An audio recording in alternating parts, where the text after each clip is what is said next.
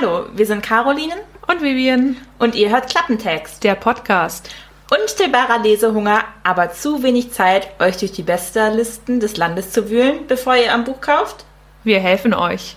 Jede Woche stellen wir uns gegenseitig und natürlich euch ein Buch vor. Wir verraten weder den Titel noch die Namen der Charaktere. Stattdessen gibt es bei uns immer ein Oberthema, zu dem wir unser Buch auswählen. Wir sind mehr als ein Klappentext. Denn bei uns erfahrt ihr unsere ungeschönte Meinung zum Buch und Hintergrundinfos zu den Autoren. Natürlich bleiben auch Fun Facts nicht auf der Strecke. Hört rein!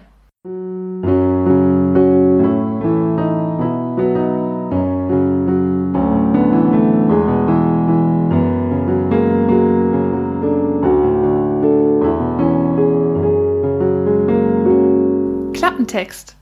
Blind Date mit Büchern. Herzlich willkommen zur mittlerweile 13. Episode, die Unglückszahl. Und das passt super zu dieser Pandemie, die gerade herrscht. Aber genau deswegen haben wir uns heute ein Thema ausgesucht, das genau der Gegensatz davon ist. Und zwar sprechen wir heute über Kinderbücher. Das passt auch ganz gut, weil vor zwei Tagen der internationale Tag des Kinderbuchs war. Haben wir natürlich passend darauf abgestimmt, diese Episode. Also ich habe mir ein Buch ausgesucht, das ich eigentlich als Buch erst relativ spät gelesen habe. Die Geschichte kann ich mich aber gar nicht erinnern, seit wann die mich schon begleitet. Also gefühlt wusste ich, kannte ich das schon immer. Also mit Vorlesegeschichten und Büchern und äh, verschiedenen Verfilmungen dazu habe ich das echt die letzten 30 Jahre mehrfach, mehrfach schon gesehen und äh, das Buch mittlerweile auch mehrfach gelesen. Ich bin gespannt, ob Caro das Buch kennt. Es fängt an mit Es war vor vielen Millionen Jahren. Na, Caro, weißt du schon, was ich lese? Ja, geht es um ein Ei, was gefunden wird? Ernsthaft, Caro?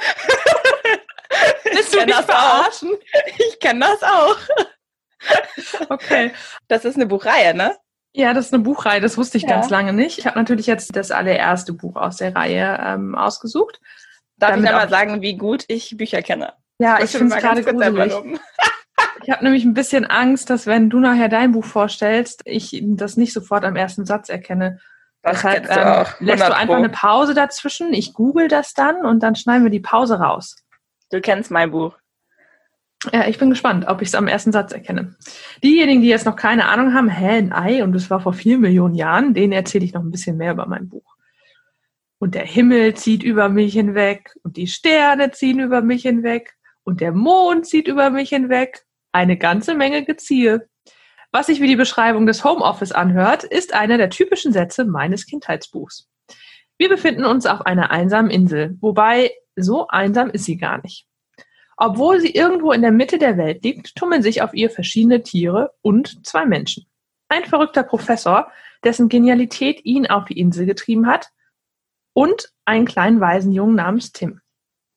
Das alles wäre an sich schon ein großartiger Plot. Aber die Großartigkeit der Geschichte nimmt ihre Fahrt auf, als eines Tages ein Eisberg an der Insel vorbeitreibt und im Eisberg ein tiefgefrorenes Ei.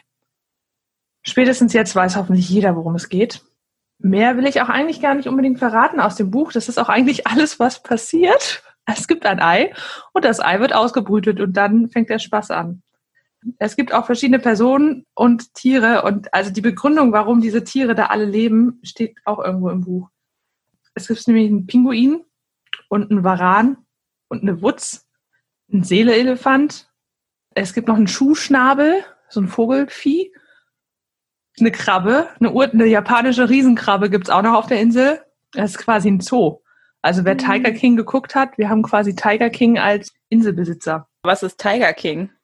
Caro, also, okay, ich, ich, die Leute, die mit ihrem Homeoffice beschäftigt waren und wirklich gearbeitet haben, Tiger King ist gerade die neue Netflix-Serie über einen Amerikaner, der sich ein paar Katzen hält. Und mit Katzen meine ich Tiger. Und mit ein paar meine ich so 300 Stück oder mehr. Oh, wie witzig. Ich dachte, ich dachte gerade, jetzt kommt irgendwie da ein Fuck with Cats oder so. Nein, nein, nein, nein, nein. Aber nein, nein. Das war eine andere Katzen. Die kann ich aber auch empfehlen. ja, die Katzen ja aber vom, vom ähm, Abgedrehtheitsgrad sind die beiden Dokus sehr ähnlich. Das ist eine Miniserie auch, so wie die andere. Ja, also scheinbar leben in Amerika so bis zu 10.000 Katzen, also Tiger in ähm, Großkatzen. Ja. Mhm. Auf jeden Fall auf dieser Insel leben eben verschiedenste Tiere und die Tiere können alle sprechen. mehr oder weniger gut, muss man dazu sagen. Also die Tiere können sprechen, allerdings hat jedes Tier einen eigenen Sprachfehler. Also es gibt Wawa, den Varan, der kann kein Z sagen. Der sagt immer Chu. Also statt zuerst sagt er Chu erst. Super witzig. Dann gibt es Ping Pinguin, der kann kein Sch sagen. Der sagt immer Pff. Also die Muschel ist eine Mupfel. Spätestens ja. da wisst ihr euch. Ne? Die Mupfel. Mupfel. Die Mupfel. Er möchte nämlich auch eine Riesenmupfel haben. Dann gibt es den Seelefant, der macht nur Ö. Also alle Vokale sind bei ihm ein Ö.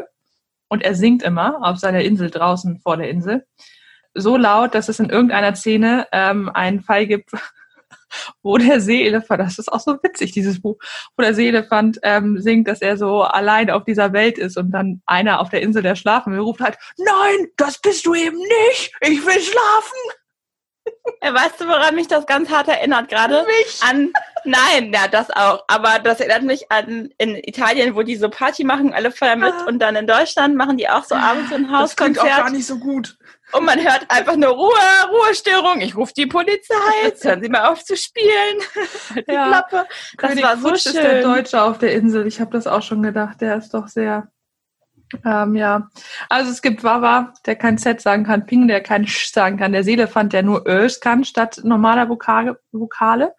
Dann gibt's äh, den Schuhschnabel, der kein I kann, aber dafür Ä. Und es gibt äh, die Wutz, Öff, Öff, die kann eigentlich normal sprechen. Sie hat nur das Problem, dass sie immer Öff, Öff hinten dran hängt.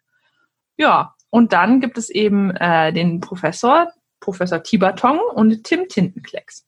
Die leben auf der Insel, das Urmelei wird ausgebrütet und alles. Spoiler! Spoiler, du hast Urmel gesagt. Ich weiß, aber ich glaube mittlerweile weiß jeder, dass es ums Urmel geht. Wenn nicht, wenn ihr das Urmel nicht kennt, ihr habt einiges nachzuholen. Einiges. Es ist einfach super witzig. Ich äh, lese euch mal einen Teil davon vor, damit ihr eine Ahnung kriegt, warum auf dieser Insel bald alles drunter und drüber gehen wird. Pumpolonien war ein kleines Land, dessen Hauptstadt, wie gesagt, Pumpolon hieß. Da sich die Flaschenpost nur gemächlich seiner Küste näherte, haben wir Gelegenheit, es ein wenig zu betrachten. Thema Flaschenpost, also irgendwie schaffen es die ganzen Zeitungen und äh, Nachrichten per Flaschenpost auf diese Insel und die Insel kann auch in die normale Welt Flaschenpost zurückschicken, weil die Ströme, die Wasserströme, die von Professor Tiberton genauestens berechnet worden sind, machen das möglich. Also falls ihr euch wundert, wie man auf einer einsamen Insel Nachrichten kriegen kann, so Flaschenpost. In der Hauptstadt Pumpodon gab es ein Naturkundemuseum, von dessen Direktor wir bereits gehört haben.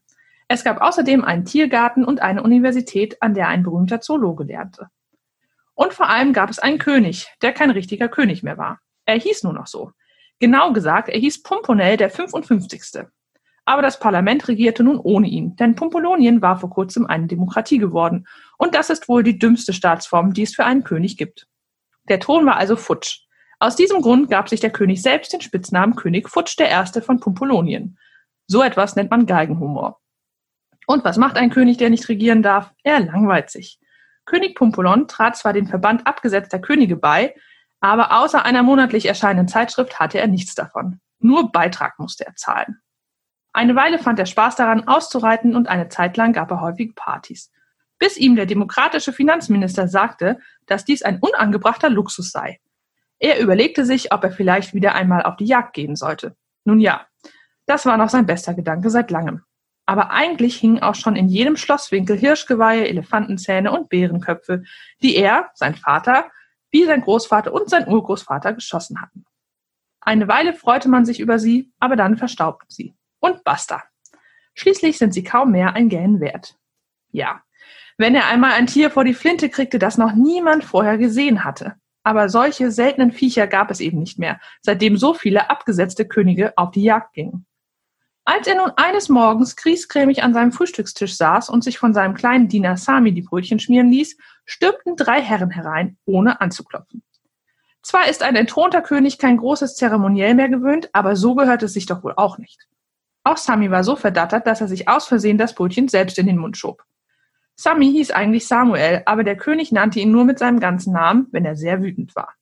Die drei stürmischen Herren waren der Direktor des Tiergartens, der Zoologieprofessor und Dr. Zwengelmann, der Direktor des Naturkundemuseums. Dr. Zwengelmann schwenkte in der linken Hand eine leere Himbeerflasche und in der rechten ein Blatt Papier. Majestät, stammelte er. Majestät, rief der Tiergartendirektor. Majestät, japste der Zoolog. Aber meine Herren, was ist denn passiert? fragte König Pumponell erstaunt. Schon wieder eine Revolution? Oder soll ich etwa von neuem regieren? Ach, wegen solcher unwichtigen Kleinigkeiten würden wir Sie doch nicht belästigen, fauchte Zwängemann. Nein, denken Sie nur, Majestät. Heute Morgen steht diese Flasche vor meiner Haustür. Neben der Milch. Und darin steckt dieser Brief. In der Milch? Natürlich nicht, Majestät, sondern in der anderen Flasche. Ja, und der Brief sagt nämlich, Hedge, wir haben einen Urmel gefunden auf der Insel. Und daraufhin beschließt König Futsch, so ein Urmel möchte er gerne jagen, wir fliegen zur Insel. Und was dann passiert mit König Futsch und Sami und der Insel und dem Urmel, was natürlich nicht sterben möchte und auch nicht an irgendeiner Wand hängen möchte, erfahrt ihr in dem ersten Buch dieser Buchreihe von Max Kruse. Das heißt Urmel aus dem Eis. Und auf der Rückseite des Klappentextes steht, auch geeignet zum Vorlesen. ich war damals ganz überrascht. Ich kann das halt nur von der Ausburger Puppenkiste. Und da muss ich sagen, die ist super, die Verfilmung. Aber ich war ganz überrascht, dass nachher sich rausstellt, dass Ome keine Echse ist oder so, sondern ein Dino. Nee, nicht ein Dino, ein Drache. Ein Drache ist er. Ich dachte, das, das ist ja ein eine Dino. Zwischenform zwischen Dinosaurier und irgendwas. Ne? Ja, der kann ja auch fliegen nachher. Ja, das stimmt. Später kann er auch fliegen, genau. Das war noch nicht so ganz, also im Umel aus dem Eis in der ersten ist es, glaube ich, noch nicht so ganz klar, ob er das kann. Danach, also es gibt tatsächlich die ganze Reihe. Ähm, das wusste ich nicht, das gibt es aber, wenn ihr bei YouTube mal schaut, gab es eine ganze Weile die äh, von Dirk Bach gelesenen Hörbücher dazu. Es gibt dann nämlich Urmel taucht ins Meer, Urmel auf dem Mond.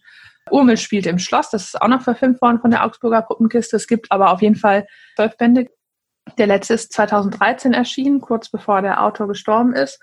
Und in der Augsburger Puppenkiste sind ja Urmel spielt im Schloss, Urmel aus dem Eis und noch eine dritte sind, glaube ich, verfilmt worden. Also ich glaube, unsere Generation ist damit ja aufgewachsen und jeder hat das gesehen. Ich weiß gar nicht, ob die heutige Generation das auch noch nicht sieht. Aber es gibt Leute, die mögen keine Augsburger Puppenkiste. Und dann gab es ja so eine Animationsversion davon und so eine halb reale, so animiert irgendwie. Mit Dirk Bach, ne? Ja, kann sein. Weiß ich nicht. Also das war irgendwie, ja. da bin ich dann ausgestiegen, ähm, tatsächlich. Aber ich glaube, wenn man nicht die, also das hängt ja immer davon ab, was man am häufigsten gesehen hat, ne? Äh, was einem dann gut vorkommt. Ganz äh, gut, wenn du einen Stoff hast, der so oft interpretiert wurde, auch in verschiedenen Medien, das zeigt ja schon, dass der Stoff irgendwie schon ja. wertvoll ist so für die Generation, ne? Also und ich finde auch gerade an dem Stückchen, was ich vorgelesen habe, da war ja jeder Absatz eine Sozialkritik, ne? Also abgesetzte Könige, äh, ja. die da nur noch jagen und äh, eine Zeitschrift Partys kriegst feiern. monatlich, aber äh, teils Beitrag und mehr kriegst du eigentlich nicht. Also wie, wie viele Leute haben irgendwelche Abos, wo du halt einen Arsch voll Kohle zahlst für, weiß ich nicht, ein Stück Papier. Das erinnert mich ein bisschen an den spanischen König Carlos, der mit dem ja. Elef dieser Elefantenjagd-Ding, ja. Ja, richtig. Zu dem Autor ähm, habe ich wusste ich eigentlich auch schon, ist mir dann wieder ins Gedächtnis gekommen. Das ist ja Max Kruse und Kruse, der Name sagt wahrscheinlich einigen schon was. Und zwar ist er nämlich eines der Kinder von ähm, dem Bildhauer und der jüngeren Frau, die Puppenmacherin Käthe Kruse. Ah, die, Käthe Kruse. Genau, Käthe Kruse. Ähm, die haben ja sieben Kinder gekriegt. Und das siebte Kind war eben Max Kruse der nach seinem Papa auch benannt ist. Der heißt nämlich scheinbar auch Max Kruse. Und der war Bildhauer und seine äh, Frau war eben die Puppenmacherin. Und die hat, also die Eltern haben ihn eigentlich auch dazu gebracht, dass er geschrieben hat oder überhaupt angefangen hat.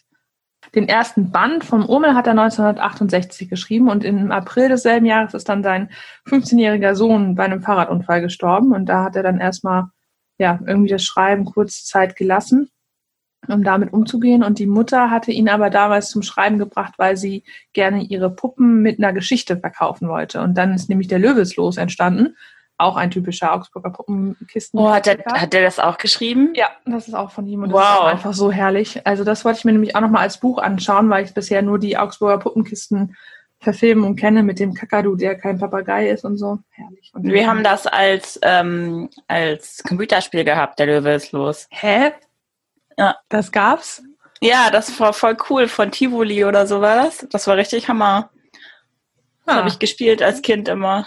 Jetzt brauche ich ein Windows äh, 93 und das Spiel. Äh, das war mega cool. Also das war mit ähm, so mit Jump dem Run Löwen. wahrscheinlich, oder? Oder nee, du so klicken und die Geschichte auch, weiter? Auch ja, genau. Und es war ah. aber auch ähm, das also das fand ich genauso cool wie halt die Löwenzahnspiele. Ja, die fand ich auch super. Die hatten wir alle. Die habe ich richtig geliebt. Die liebe ich Kannst bis heute. du auch Pink Panther? Nee, das kannte ich ah, nicht. das war auch super. Es gab auch so Pink Panther, die waren auch in so einer großen Pappbox, die Spiele.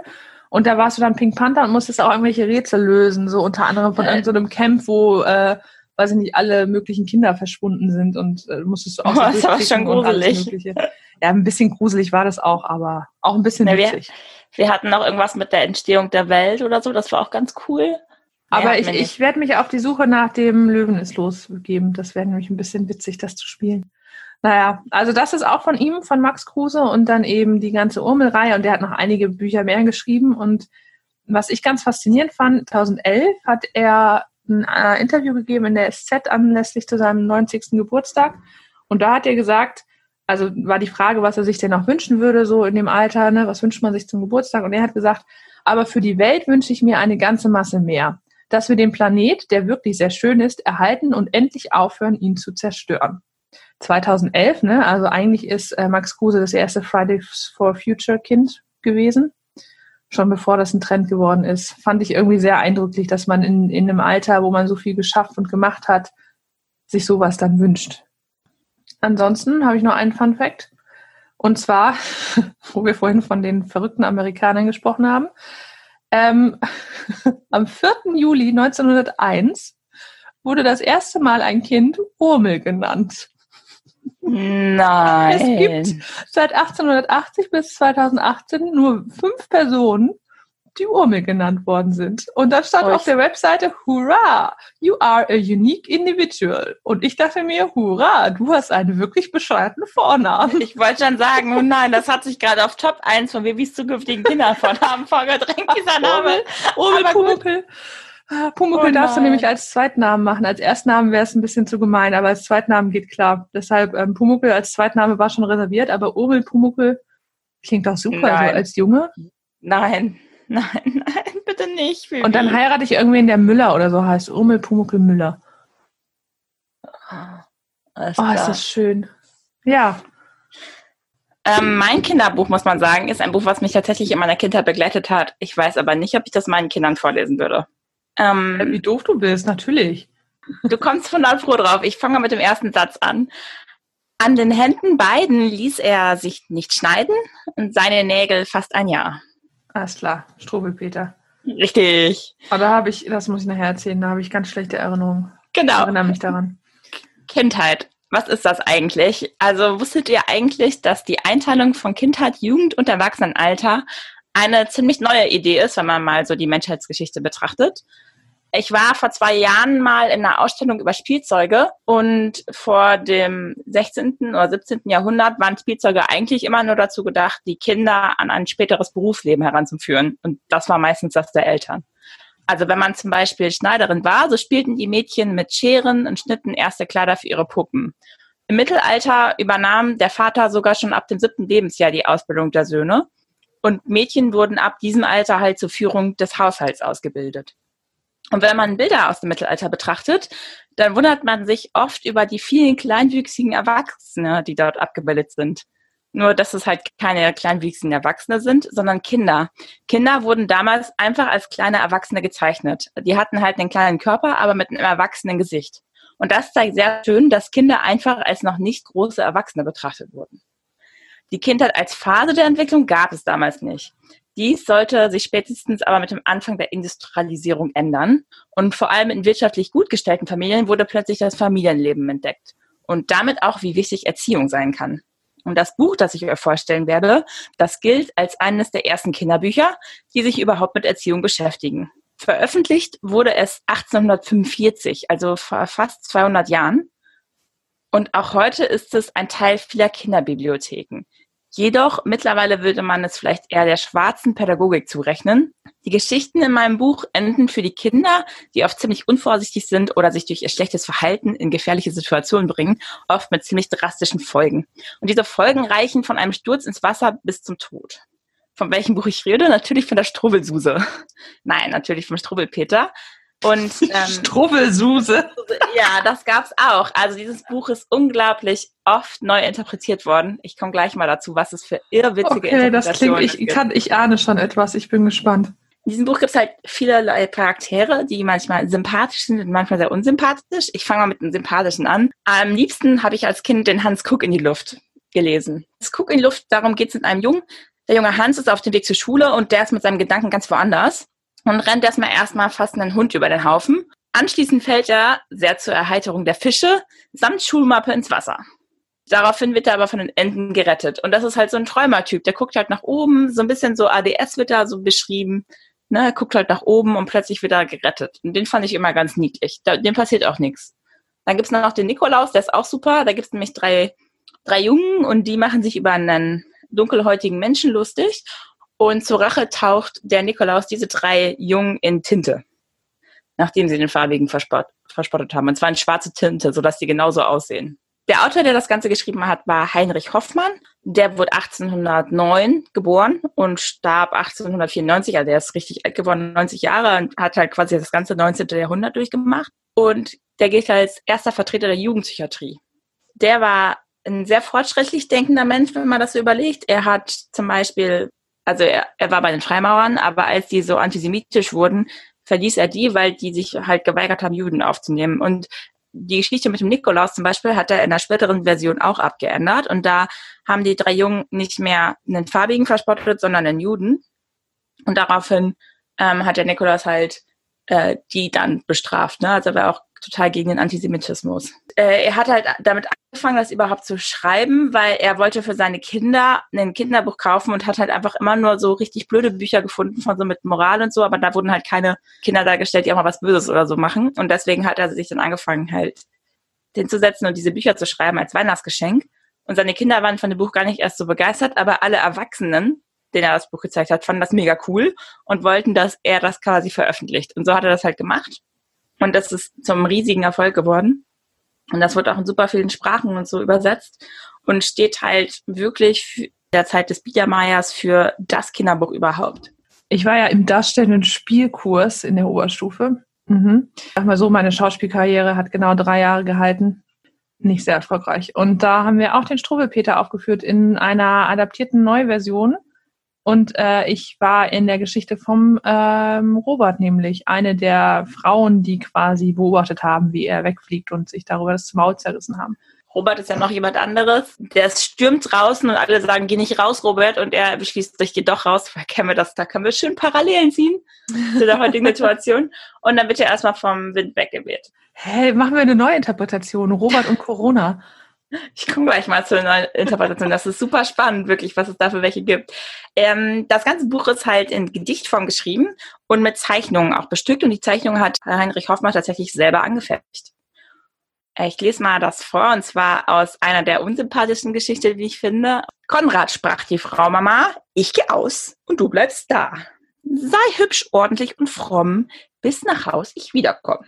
Und vor allem, Konrad Hör, lutsche nicht am Daumen mehr, denn der Schneider mit der Schere kommt sonst ganz geschwind daher und die Daumen schneidet er ab, als ob Papier es wäre. Man muss dazu sagen, dieses Buch lief bei uns als Hörbuch rauf und runter im Auto, gerade zu einer Zeit, als mein Bruder das Nuckeln sich abge abgewöhnen Meine wollte. Eltern sind großartig. dann hat mein Vater halt immer diese Geschichte gespielt, was ich schon als Kind äußerst fragwürdig fand als pädagogische Maßnahme. Aber ja, es hat übrigens nicht gewirkt mit meinem Bruder. Da musste dann irgendwann der Bitter, also der, der Chili-Nagellack her. Konrad kriegt tatsächlich die Daumen abgeschnitten vom Schneider, der dann nämlich kommt und die Mutter warnt Konrad ja immer, nuckel nicht, sonst kommt der Schneider und schneidet ihr einfach die Daumen ab und Konrad so, ja, ja.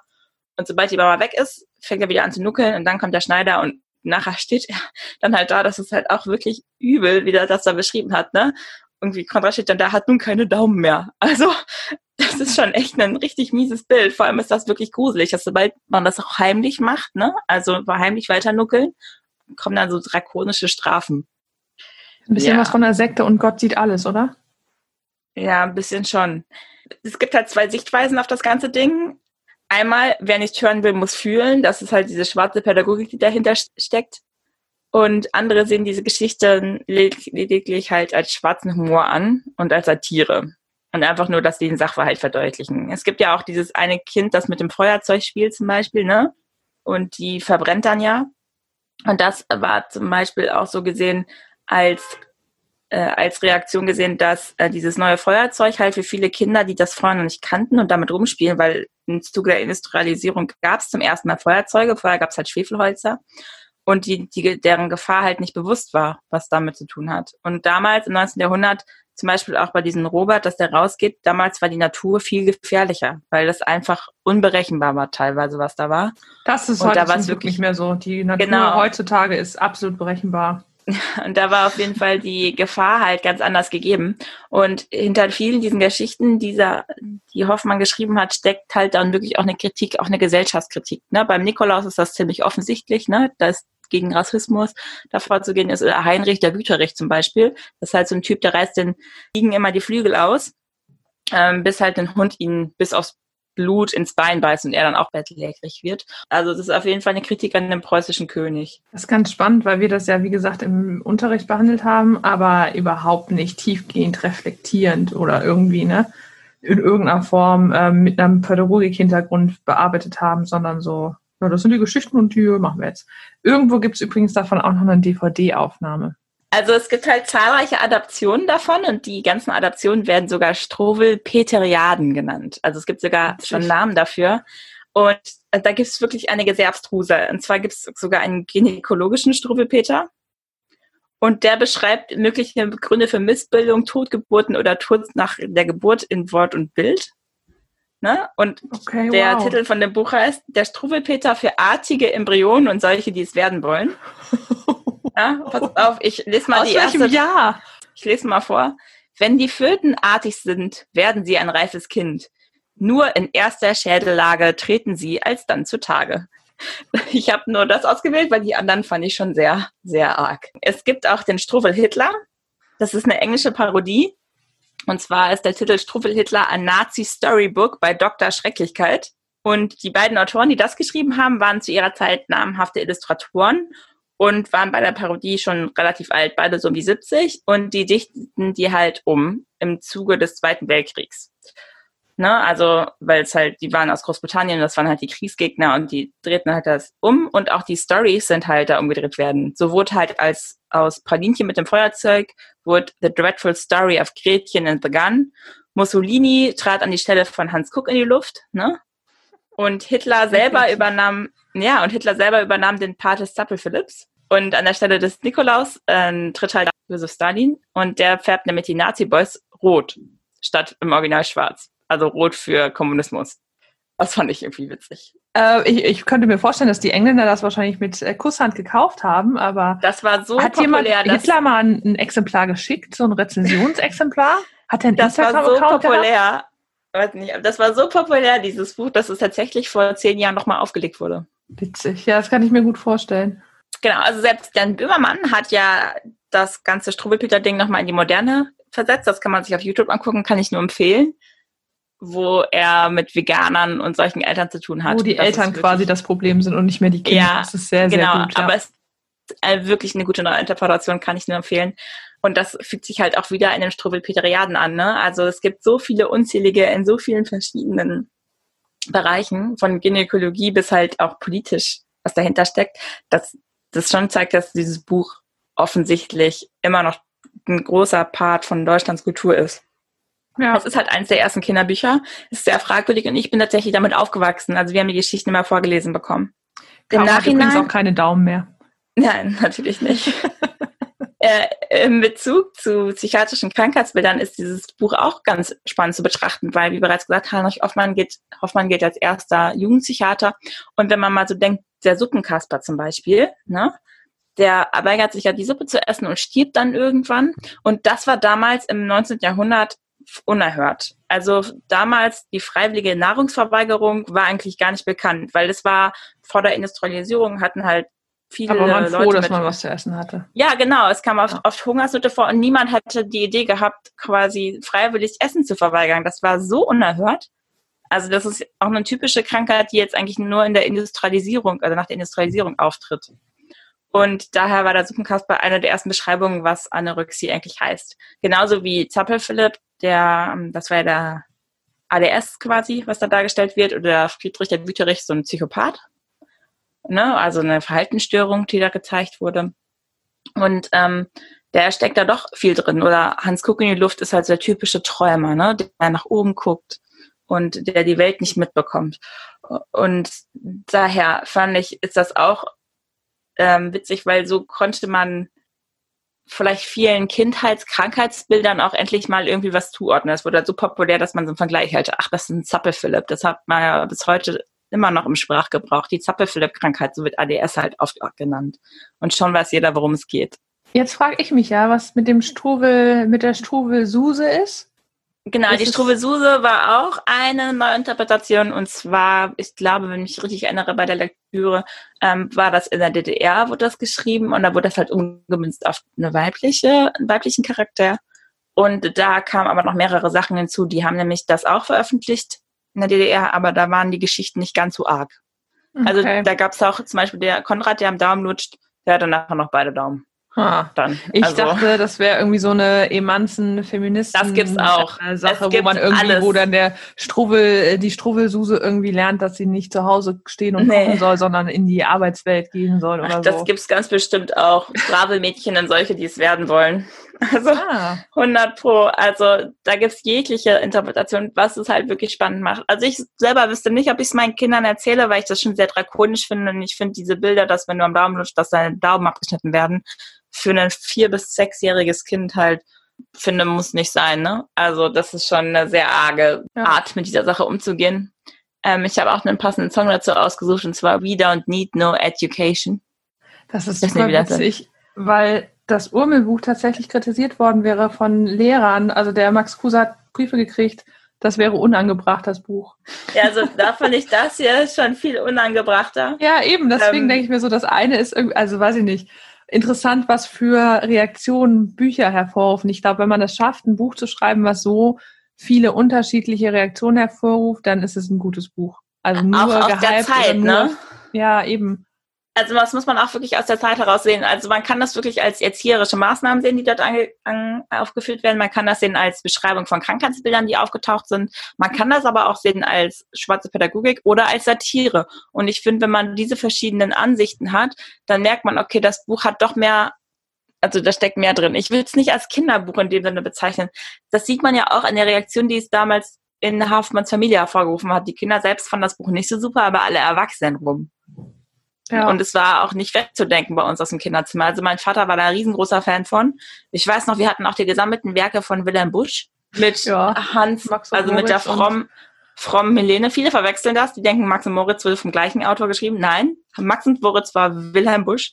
Ja, genau, nee, das wusste ich, dass das zwei unterschiedliche sind. Ja, aber das, das ist ja alles so Kinderbücher für Erziehung und ne?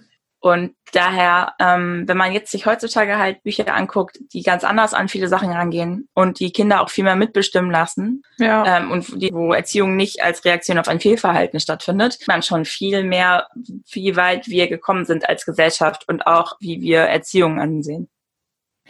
Ist auf jeden Fall äh, spannend, weil das Struwelpeter, den hatten wir auf jeden Fall auch zu Hause, das weiß ich. Aber ich erinnere mich gerade nicht, dass wir den mal irgendwie, oder dass meine Eltern mir den vorgelesen hätten oder so. Also es war so eins von unzähligen Kinderbüchern, die bei uns rumstanden. Ich war übrigens auch kurz davor, nicht Urmel vorzustellen, sondern der Maulwurf, der wissen wollte, wer ihm auf den Kopf gekackt hat. Oh, das ist mein Lieblingsbuch. das, ist, das ist die Moral auch so eher super. ein Bilderbuch, deswegen dachte ich, ja. Ähm, das ist die ja. Moral so super. Aber ich muss mal ganz kurz noch was sagen, und zwar, äh, tatsächlich habe ich ein Hobby, und zwar, das sind verrückte Kinderbücher das liebe ich immer, wenn ich in, also im Buchladen bin, dann gehe ich in die Abteilung und schaue halt an, wie Themen besprochen werden in Kinderbüchern, die vielleicht, woran man nicht so unbedingt denkt. Also eins meiner Lieblingsbücher ist äh, Die schönsten Beerdigungen. Das klingt super makaber, aber es geht in dem Buch halt darum, dass ein Kind sich halt dafür interessiert, was Beerdigungen eigentlich sind. Und die ist super fasziniert von dieser Sache. Und dann beerdigen die erstmal alles, was sie finden. Erstmal einen toten Käfer, dann der Hahn, der von den Nachbarn gestorben ist. Und irgendwann stirbt halt auch eine Oma von ihren Freunden, dann gehen die auch zur Beerdigung und sehen halt, dass sie da Blumen reinschmeißen und Erde, ne? Ich hatte gerade kurzzeitig Wein. befürchtet, dass sie die Oma dann auch im Garten Nein. haben, aber okay. Und Puh, ähm, Kurve gekriegt. am, der letzte Satz des Buches ist, und am nächsten Tag spielten wir etwas ganz anderes. Und das zeigt halt wirklich so, dass Kinder das vielleicht gar nicht verstehen, so diese, diese Beerdigungspraxis und die auch das gar nicht nachvollziehen. Die brauchen das anscheinend auch nicht, so Beerdigung. Das ist eher für Erwachsene vielleicht. Weil die sahen das so als Spiel an. Ich fand das super, Ja. das Buch. Ein anderes gutes Buch ist Die Schwester von der neuen Frau von Papas Ex-Freundin. Das ist auch Hammer. Also ich weiß nicht mal ganz, ob der Titel so ist, aber so ähnlich geht das. Da geht's halt um Regenbogenfamilien, um Patchwork-Familien und da werden halt ver- verschiedene Familienmodelle einfach mal dargestellt, dass wenn du zwei Väter hast, dass es eine Regenbogenfamilie ist und so weiter und so fort, was eine Patchwork-Familie ist. Und das zeigt halt, dass heutzutage hast du nicht mehr Mutter, Vater, Kind, sondern du hast dann vielleicht noch Stiefgeschwister und Halbgeschwister und wie das alles mittlerweile so zusammenpasst. Und das fand ich auch ganz cool. Ich finde, da passt vielleicht mein, ähm, mein Zitat, mein Lieblingszitat aus meinem Buch ganz gut. Das meiste Unglück kommt davon, dass die Menschen alles viel zu ernst nehmen. Fand ich Ja. irgendwie für ein Kindheitsbuch auch so ein Satz, der sehr, ja, sehr wahr und sehr prägend ist und zeigt auch, finde ich, dass manche Kinderbücher, die, die du ja auch gerade genannt hast, einfach eine große Tiefe teilweise auch haben und gar nicht nur unterhalten möchten, sondern schon ja, Moral, Ethik, eigene Vorstellungen und solche Dinge mitvermitteln. Ja, es gibt halt auch viele, die ähm, beschäftigen sich, was ist, wenn Geschwisterkind stirbt und sowas, ne? Das wird dann auch Ja. aufgegriffen so. Weil das sind auch viele Dinge, da hat man als Erwachsener auch Probleme, das in kindgerecht zu erzählen, was passiert, wenn jemand stirbt, wenn die Oma stirbt, wo ist die dann, ne? Das sind ja Fragen, die ein Kind durchaus hat. Und damit umzugehen, ich finde, da sind Kinderbücher eine gute Brücke, um das auf einer kindgerechten Art und Weise zu erklären, dass sie das verstehen können. Dass es doch Ja. komplexe Sachverhalte sind. Ja, ich finde es halt einfach toll, dass es sowas gibt und dass du es auch in jedem Buchladen mittlerweile bekommst, weil das auch wirklich wichtig ist, dass man mit Kindern über solche Sachen redet und wie man das macht. Und auch ernste Themen kann man halt so verpacken. Ich fand das eh immer gut, als Kind in den Kinder, also in den Buchladen zu gehen und mir irgendwie ne, von meinem Taschengeld ein Buch aussuchen zu können. Und da hat niemand mitgeredet, ob ich das jetzt kaufen darf oder nicht, sondern ich habe das autark ausgesucht und bin da auch durch verschiedenste Genres gegangen und verschiedenste Themenbereiche. Also ich hatte, habe da ganz lange verschiedene Sachen durchgelesen, bevor ich mich irgendwann entschieden habe für eine Sparte, die ich gut finde oder wo ich gerne thematisch irgendwie bezogen Bücher lese. Ja, als Kind liest du ja eh alles, was dir so vor die Nase kommt, je nachdem. Ne? Also, ja. Doch, ich habe viel gelesen, aber wo Ja. zum Beispiel, was ich gar nicht cool fand, waren damals diese Pferdebücher, also Glitzerfeen oder sowas. Ja, gut, da war ich auch tausend raus. Sachen. Ich war Also eher so Burg Schreckenstein. Ja, das immer Hani Nani und so, aber es kommt gleich auch drauf an, was deine Eltern mit dir lesen oder vorlesen. Ja. Ne? Also ähm, von da aus, da gibt's schon echt super tolle Bücher und sie sind einfach der Hammer teilweise. Also ich habe so eine Top 10 auch, aber ich finde den Struwwelpeter trotzdem interessant, weil der ist witzigerweise mir richtig im Gedächtnis geblieben. Ich Ja. kann auch viele dieser Reime noch nachsprechen. Also Reime zum Beispiel wird auch oft gar nicht beachtet, wie wichtig das ist für Kinder, Gedichte und Reime zu haben, ähm, weil die prägen sich ein. Das ist ein ganz, also man lernt dadurch ja auch viel Sprache kennen. Ja, Die für die Sprache Sprachentwicklung ist das auf jeden Fall Ja, hilfreich. Stories fand ich schon damals als Kind ziemlich gruselig, aber das hat mich irgendwie auch fasziniert. Also, ne? Der letzte Satz von meinem Buch ist übrigens, sollte nun etwa er deswegen traurig sein? weißt du, was mein letzter Satz ist? Nee. Wenn die Kinder artig sind, kommt zu ihnen das Christkind. Yay! Ich habe auch versucht, das Buch in drei Wörtern zusammenzufassen und ich bin gelandet bei vier. Wer nicht hört, fühlt. Ich bin bei äh, meinen drei Wörtern, Genialität ist schwer. Ja, der gute Professor, das fand ich auch irgendwie so die eine schöne Gedanke, dass in dem Buch deutlich wird, dass ja der so genial ist und mit seinen Theorien so vielen Leuten vor den Kopf stößt, äh, weil er so klug ist, dass er keinen anderen Ausweg sieht, als auf eine einsame Insel zu flüchten. Das ist ein bisschen traurig. Ja, ein bisschen traurig, aber dann entdeckt er auf der Insel so viel und ist fröhlich und glücklich. Und dann habe ich gedacht, manchmal braucht man vielleicht auch einfach, muss man sich seine eigenen Inseln schaffen im Alltag. Nicht unbedingt äh, metaphorisch gemeint, dass man auf die Insel zieht, sondern einfach die richtigen Leute um sich herum versammeln. Das ist ein schönes Das Schlusswort. Ne? So, zum Abschluss empfehle ich euch nochmal schön das Lied I Saw Tiger von Joe Exotic. Caro, ich habe dir gerade schon einen Link geschickt. Damit äh, seid ihr direkt wieder aus dieser deepen Phase raus und ähm, im witzigen äh, Sonntag angekommen, der hoffentlich viel Sonne für euch bereithält und einen Garten, in dem ihr euer Homeoffice genießen könnt. Ja, bleibt gesund und bleibt zu Hause. Und wir hören uns in der nächsten Woche wieder mit Episode 14.